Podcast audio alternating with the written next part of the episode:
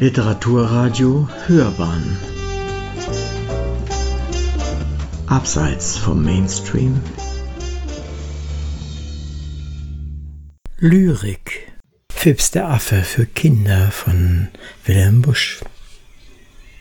Beginnen wir mit der Einleitung. Also, jetzt kommt die Geschichte von dem Bitterbösewichte, schlau, possierlich und behend, der sich Fips, der Affe nennt. Er besitzt nicht nur wie wir zehn Hände, sondern vier. Vorne zwei und hinten zwei und einen langen Schweif dabei. Hiermit, denkt sich jeder nun, wird er recht viel Gutes tun. Aber nein, im Gegenteile, Tugend macht ihm Langeweile, während er in solchen Sachen, welche anderen Schaden bringen, jederzeit mit größter List rührig und betriebsam ist. Kurz, die Taten der Verbrecher sind so seine Lieblingsfächer. Freilich, einmal will es scheinen, und wir hoffen schon und meinen, dass uns dieser Fips gefalle. Aber gleich ist's wieder alle. Wie er war, so ist und bleibt er. Weise schütteln ihre Häupter, und so wissen wir bestimmt, was er für ein Ende nimmt. Jeder kriegt, was jeder tut. Schlechtigkeit bekommt nicht gut. Kommen wir zum nächsten Text. Phipps ist sehr neugierig.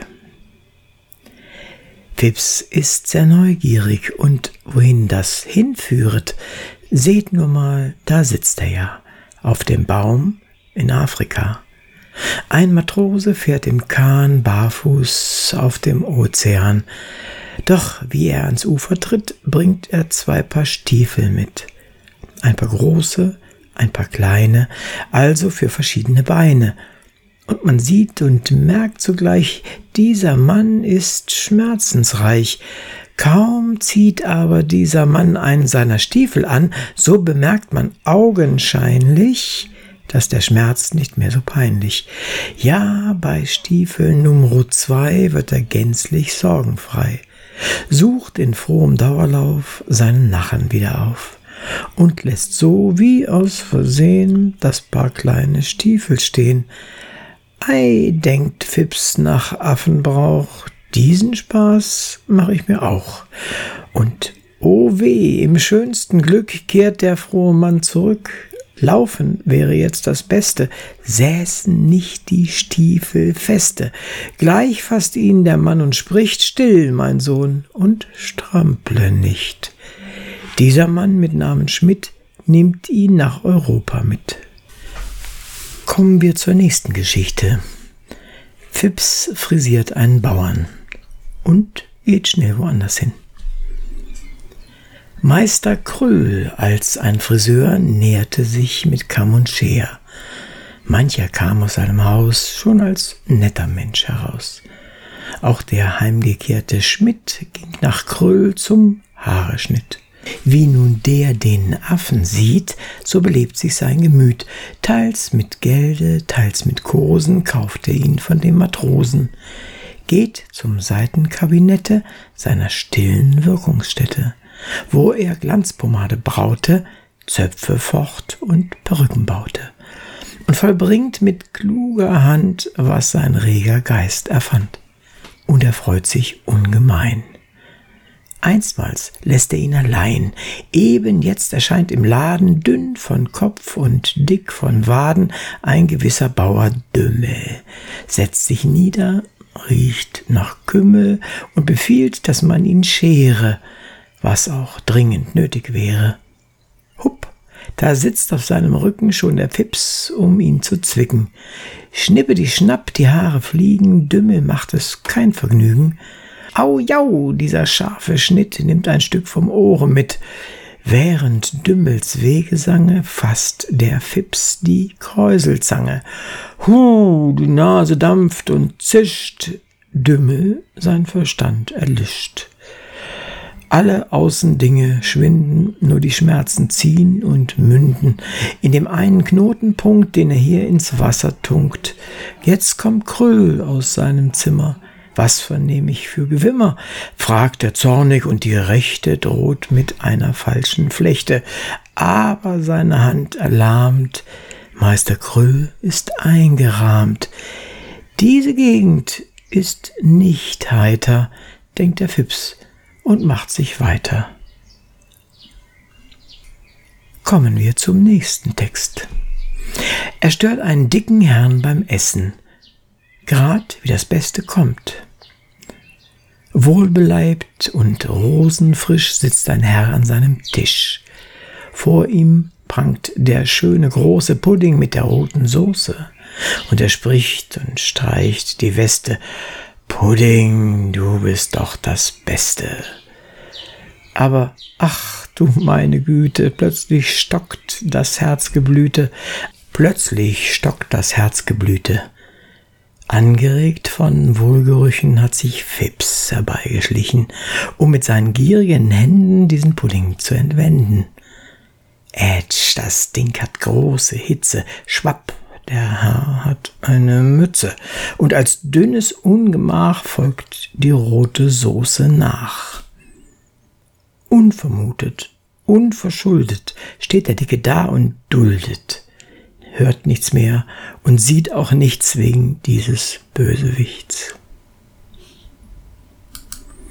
Kommen wir zum nächsten. Diebstahl und Flucht mit Hindernissen, Nachtquartier und was für eins. Weit berühmt durch sein Gebäck ist der Hofkonditor Köck. Seine Krapfen, seine Brezen sind besonders hoch zu schätzen. Horch, sprach er und wurde blass, in dem Laden rappelt was. Wohl begründet ist sein Schrecken, Pips versieht sich mit Gebäcken. Seinen langen Wickelschwanz ziert ein brauner Brezelkranz. Auf den Daumen wie auf Zapfen sitzen vier der besten Krapfen.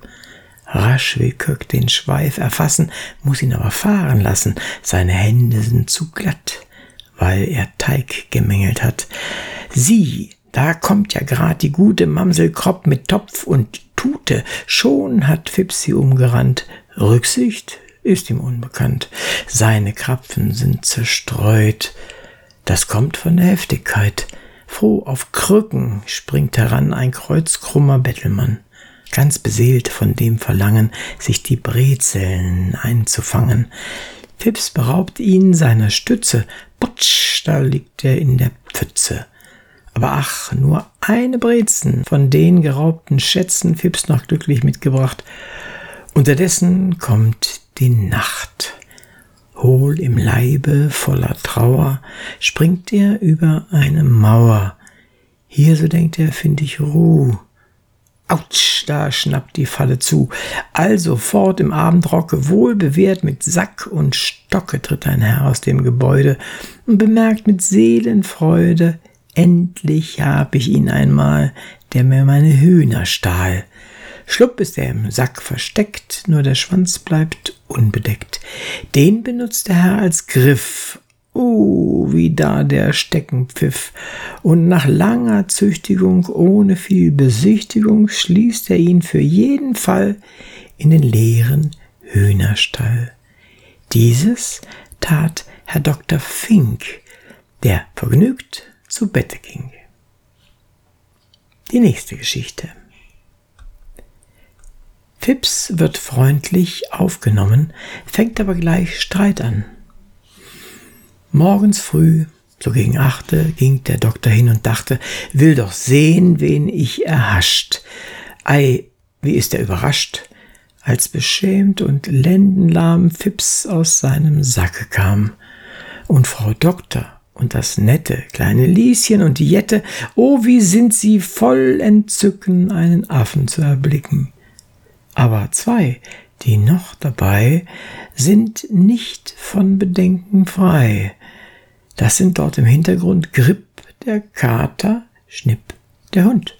Leider ist, wie bald sich findet, ihre Sorge sehr begründet. Fips, der greift in ihre Schale und Schon kommt es zum Skandale. Fips ist oben aufgekommen, wird hinten festgeklommen. Raum, Genau, mit Korb und Klammer geht's Trepp auf zur Bodenkammer.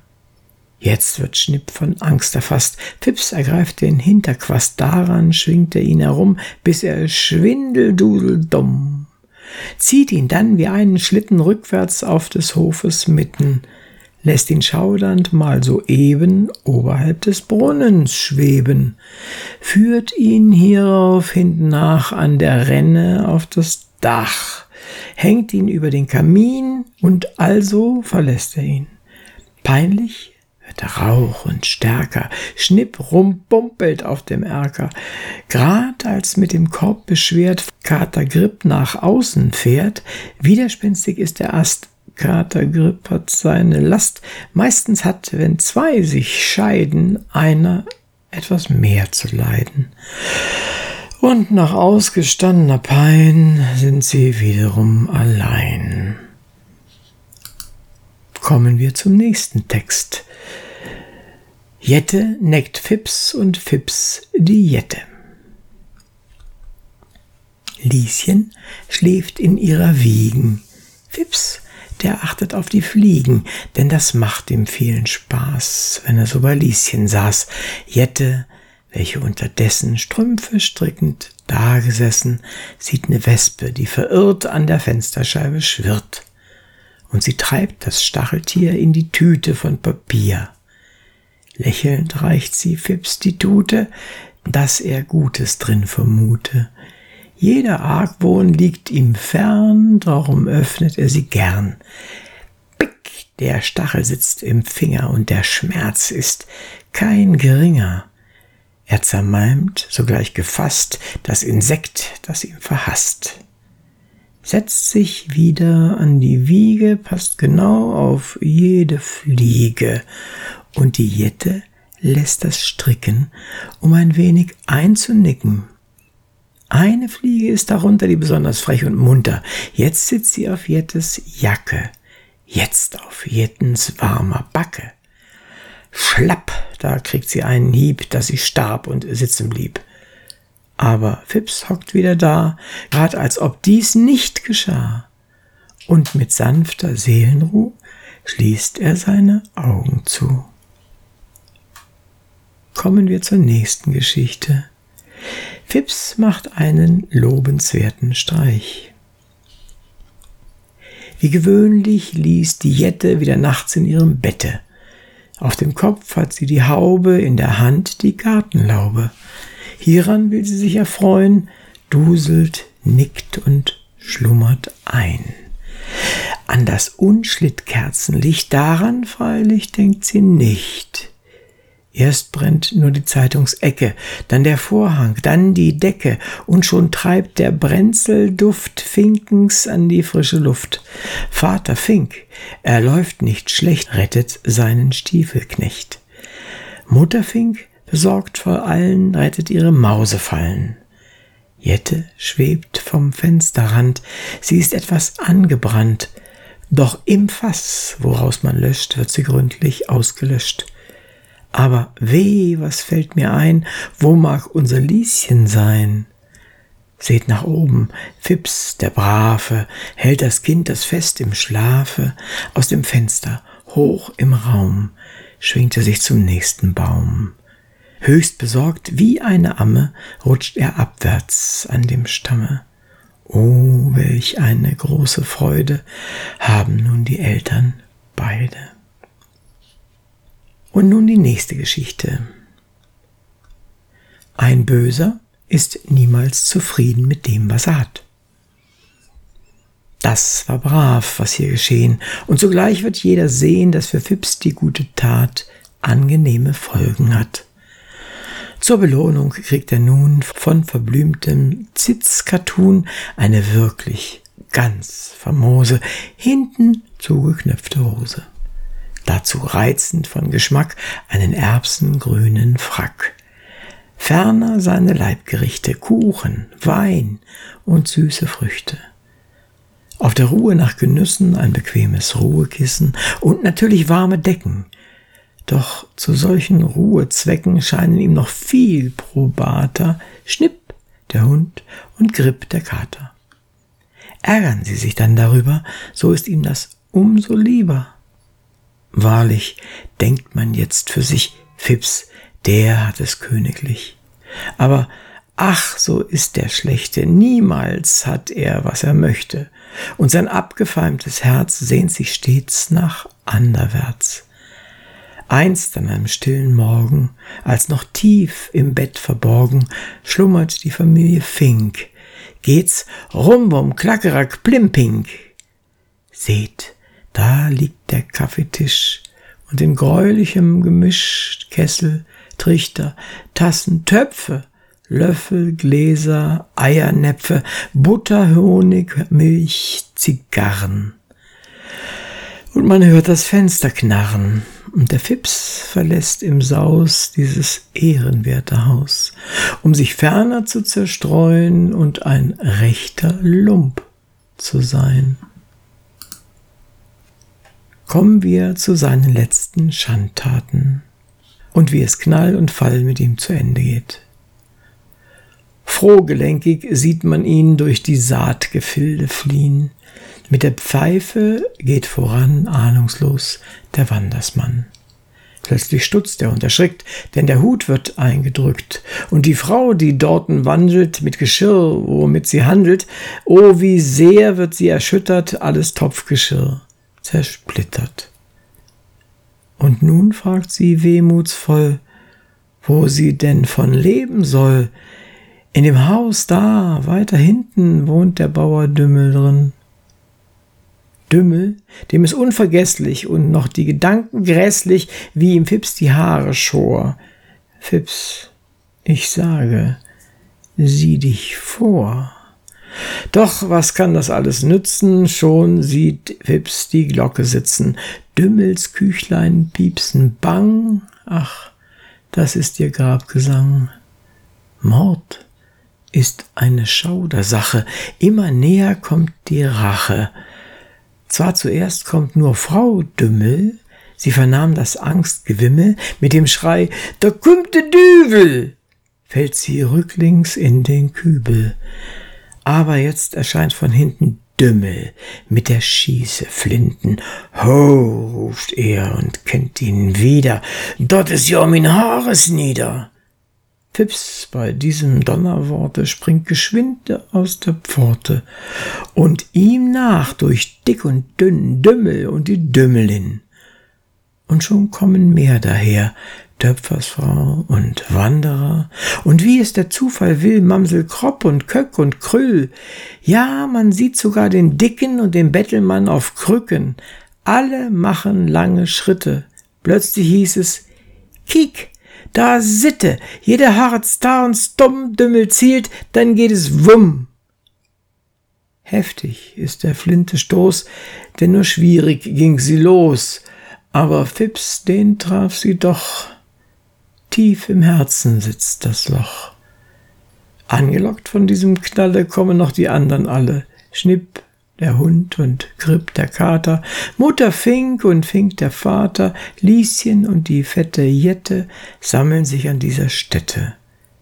Keiner lässt von diesen allen eine Trauerträne fallen, ausgenommen nur die Liese. Armer Fipp, so sagte diese. Sie hörten Fips der Affe für Kinder von Wilhelm Busch.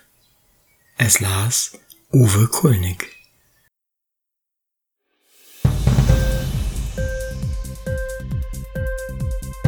Hat dir die Sendung gefallen? Literatur pur, ja, das sind wir. Natürlich auch als Podcast. Hier kannst du unsere Podcasts hören. Anchor, Spotify, Apple Podcast, iTunes, Google Podcasts, radio.de und viele andere mehr.